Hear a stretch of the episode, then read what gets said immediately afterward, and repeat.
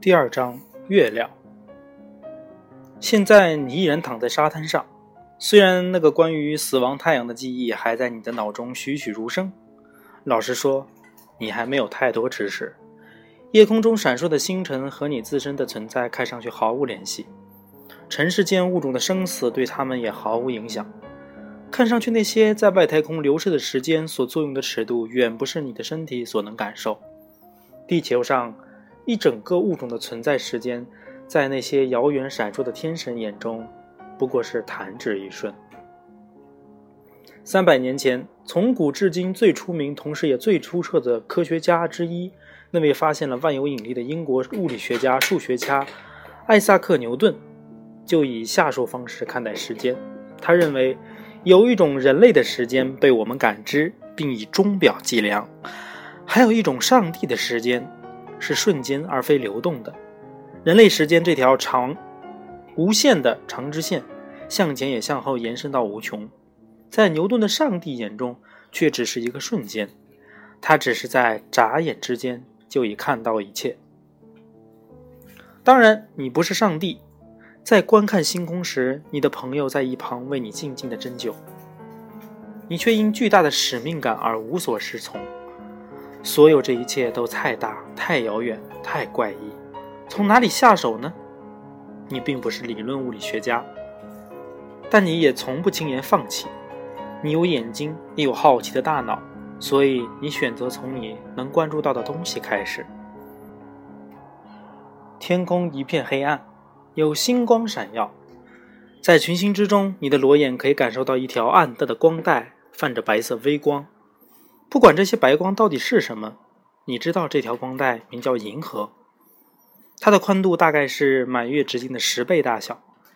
年轻时你就已多次看到过银河，近来它却很少被你注意到了。你现在注视的它，感到它在夜空中如此的明显。你的祖先们一定早就注意到银河的存在。你猜对了，不过想起来颇具讽刺意味。虽然经过几百年来人们对银河本质到底是什么的争辩之后，我们现在已经知道了答案，但现在的光污染却让我们在绝大多数人类居住之处无法看到银河。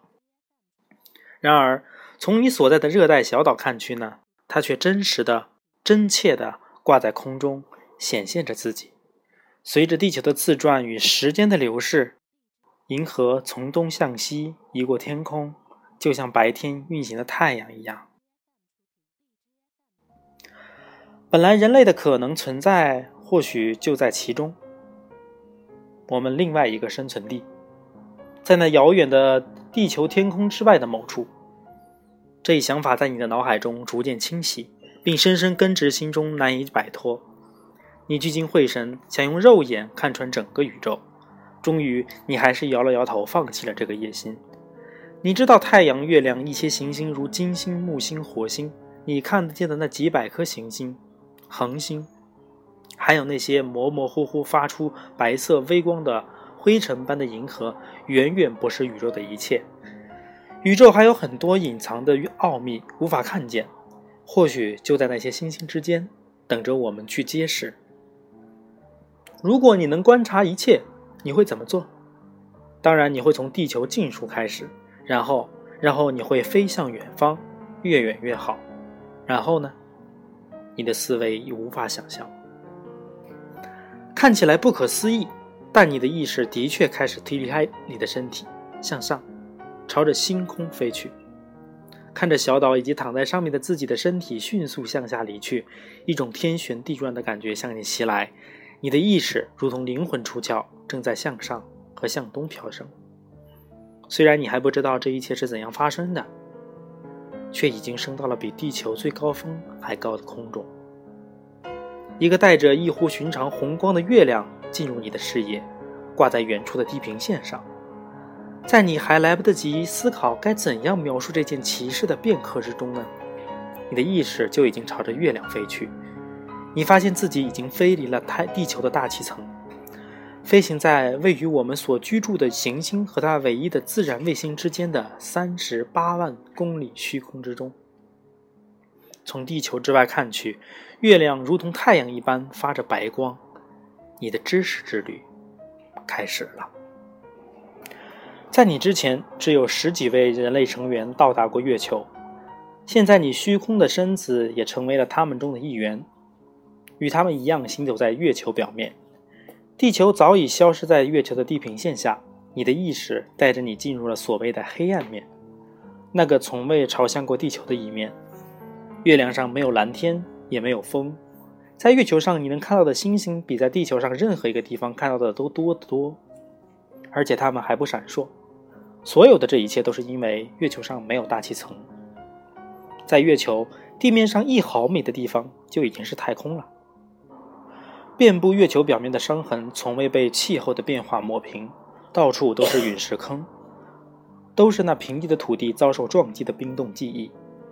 当你准备走向月球，朝向地球的那一面时，月球的历史猛地涌入你渴求的大脑。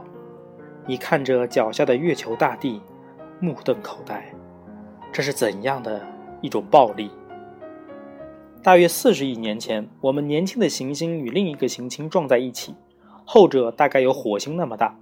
这次撞击呢，从地球上扯下了一块物质下来，被带入太空。在随后的几亿年时间里。所有那次撞击产生的碎片聚到一起，形成了一个球体，绕着地球运行。等这一切尘埃落定之时，就是你现在置身其上的月球的诞生之日。如果这次撞击发生在今天呢？其剧烈的程度足以将地球上的一切生命抹去，而当时，我们的地球还是一片荒芜，没有生命。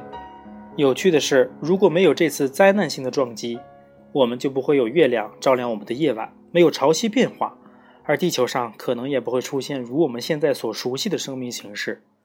当那颗蓝色的地球越过月平线，出现在你眼前时，你意识到这场宇宙级的灾难事件所带来的创生与破坏一样伟大。从这里看出去呢，你所居住的行星大小大概有在地球上看月亮时的四个月亮那么大。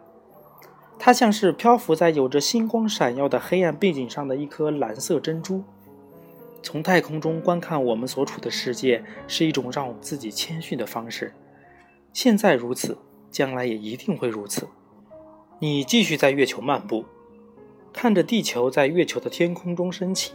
虽然一切都看起来那样的宁静安全，你还是知道自己没有被这种表面的宁静所蒙蔽。在这里，时间又有了另一层含义。地质时代中，以往和现在的宙，地质时代中最大的时间单位叫做宙，发生的一切都被完好的保存。宇宙的暴力无时不在，伤痕累累的月球表面那些陨石坑，就是被这些暴力最好的提醒。在漫长的时间里，那些漂浮在太空里数以十万计的大山般的巨石，不停地击打着月球，它们也同样击打着地球。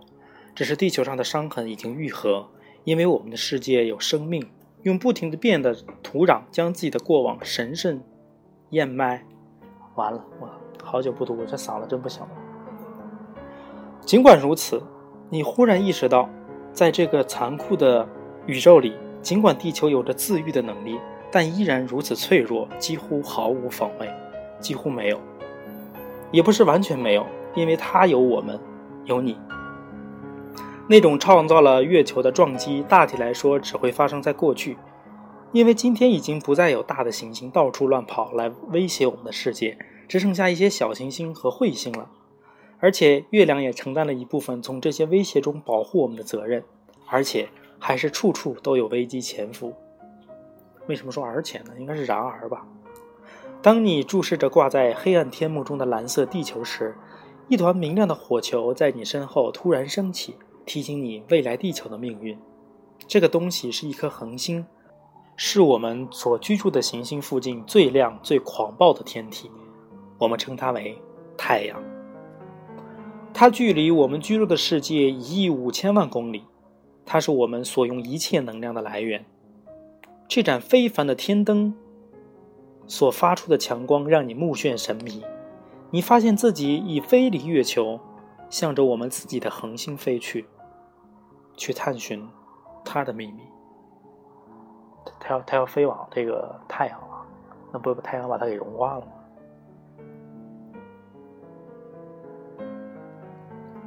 今天就到这里。大家晚安。